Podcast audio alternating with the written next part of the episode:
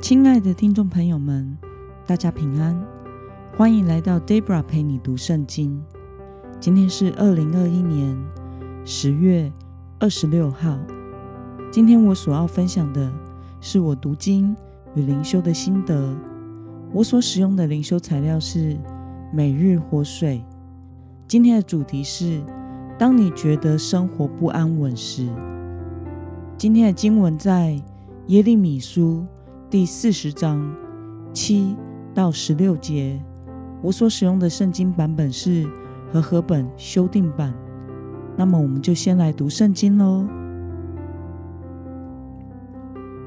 在乡间所有的军官和属他们的人，听见巴比伦王立了亚西干的儿子基大利做当地的省长，并将没有掳到巴比伦的男人、妇女、孩童。和当地极穷的人全交给他。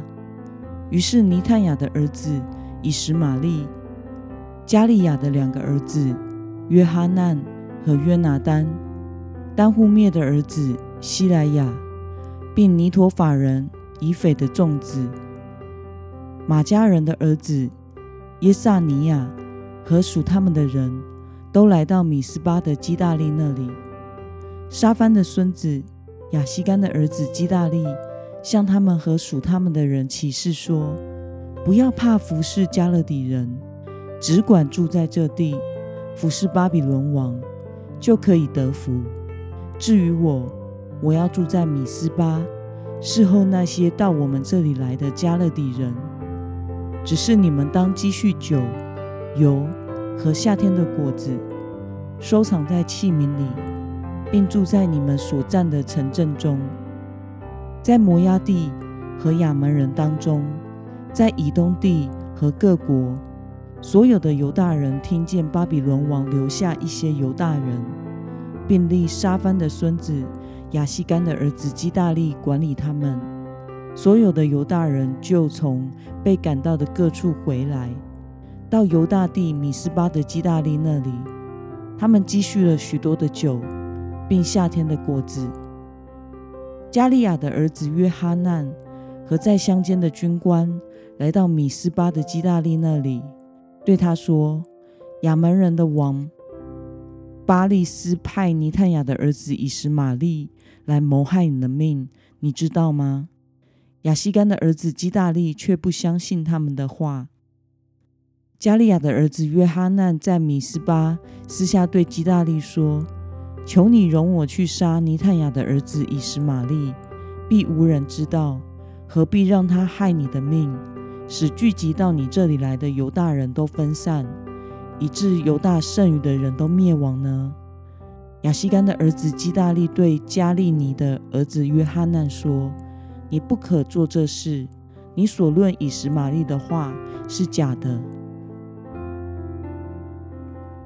让我们来观察今天的经文内容。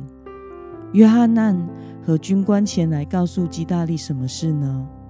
我们从经文中的十四节前半部可以看到，约翰难和其他犹大军官来通报基大利一件消息，就是亚门王巴利斯正怂恿以实玛利要谋害他。那么基大利听到约翰难的话之后，有什么样的反应呢？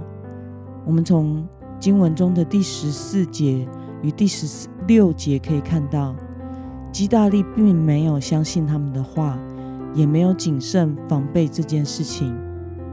那么，今天的经文可以带给我们什么样的思考与默想呢？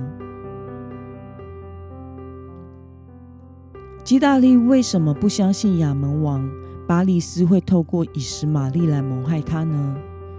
从这段经文中，我们无从得知以实玛利会想要谋害基大利的原因。有些人认为，有可能是因为以实玛利是王室出身的，但却是平民出身的基大利当上省长，因此嫉妒他而想要谋害他。但因为没有根据，所以我们无从得知以实玛利想杀害基大利的原因。因此，我们也无从得知基大利不相信这个信息的原因。但是，可以理解的是，在当时代本身就是局势非常的不稳定、战乱的时代，或许这当中有许多的权谋斗争。那么，若是生活在局势不稳的时代，你是否认为唯有倚靠神才是真正的保障呢？我想，在一个政权局势不稳定的时代，随时会有人上台，也随时会有人下台。有许多人和势力因为权力和利益的冲突而彼此残害着。我们可以看到这几年来缅甸政权的不稳，还有近期的阿富汗政变。都是如此。我们为许多当地的宣教士们祷告，因为他们随时会性命不保。因此，在这样浮动的时代，上帝的百姓唯一可以依靠的就只有神。或许有许多人会运用权谋、斗争，而觉得能够为自己巩固权势。但是，我们看中共。过去这半世纪的政权就可以知道，斗争和权谋也没有保证谁是赢家。一时权位顶天，一时落马丧命。如果不依靠神的拯救与智慧，那么圣经中传道书告诉我们，这一切的事都是虚空，也是捕风。那么今天的经文可以带给我们什么样的决心与应用呢？你对神交付给你的工作，抱持什么样的心态来承担呢？若要确保自己在完成托付的同时，是按着神的心意，并与他同工，你觉得要怎么做呢？我对于神交付给我的工作感到战战兢兢，特别是在独立牧会之后，更感觉到责任重大，绝对不能把上帝的家。当做自己的事业，因此我天天向神祷告，表明：主啊，我是你的，教会也是你的，求你引导我做你要我做的，不要任由我做我想做的。